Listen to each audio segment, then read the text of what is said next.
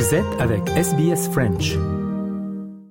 Allez, c'est l'heure de passer à notre rubrique rétro du samedi. Nous sommes un 22 octobre, direction, eh bien, pas très loin, direction l'année 2021, euh, Melbourne qui se déconfinait. Et après euh, six périodes de confinement et un total de 262 jours passés euh, chez eux, eh bien, les habitants de Melbourne pouvaient enfin réinvestir les rues de leur ville, les restaurants, les cafés ou encore, eh bien, tout simplement revoir leur famille. Retour sur une libération après de nombreux mois de confinement en raison donc des mesures prises pour lutter contre la pandémie du Covid-19, bien entendu avec Léo Roussel et les archives de France 24, TV5 Monde et SBS.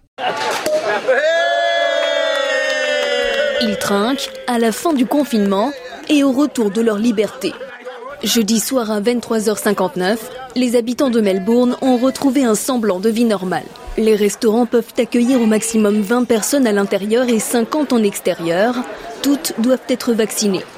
Oui, c'était il n'y a pas si longtemps que ça, il y a tout juste un an, la ville de Melbourne se déconfinait après un total de 262 jours passés sous cloche.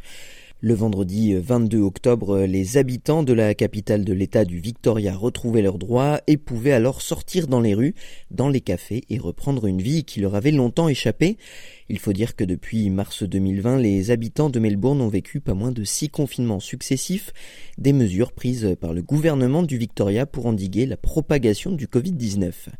Après un premier confinement entre le 31 mars et le 12 mai 2020 et un second de 111 jours entre le 9 juillet et le 27 octobre, s'était enchaîné de courts confinements de 5 jours d'abord entre le 13 et le 18 février 2021, puis un deuxième de 14 jours entre le 28 mai et le 11 juin, et enfin, un troisième de 12 jours en juillet. Le sixième confinement aura, lui, duré 78 jours du 6 août à ce fameux 22 octobre 2022. Au total, on l'a dit, Melbourne aura été confinée pendant 262 jours, ce qui fait d'elle la ville la plus confinée au monde, comme le rapportaient de nombreux médias à l'époque.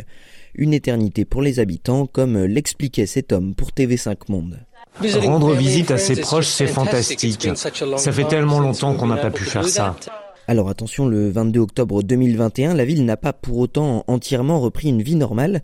À l'époque, seuls les coiffeurs, les bars et les restaurants ont pu de nouveau accueillir leurs clients, mais les magasins restaient encore fermés jusqu'à ce que l'objectif de vaccination soit atteint, soit 80% de la population de Melbourne vaccinée. Les restrictions restaient aussi euh, importantes pour le monde du spectacle et des jauges étaient appliquées dans les restaurants, bars et cafés.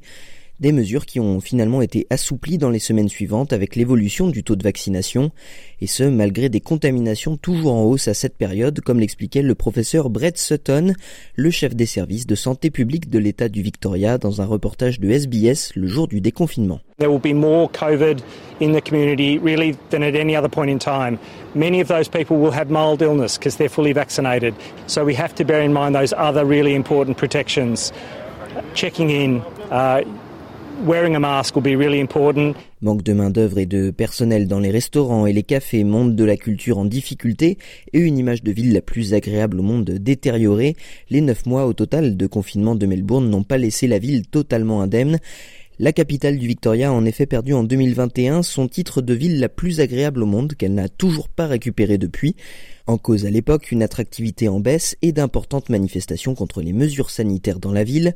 Bon, depuis euh, Melbourne et l'Australie en général, on dit au revoir comme beaucoup de pays à la stratégie zéro Covid et euh, ont appris à vivre avec le virus, mais la gestion de la pandémie en Australie fait toujours parler.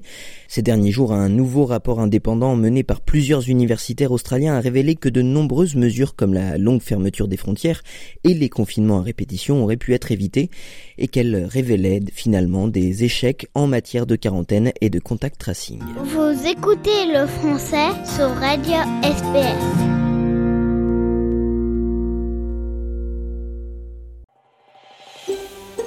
Vous voulez entendre d'autres rubriques comme celle-ci?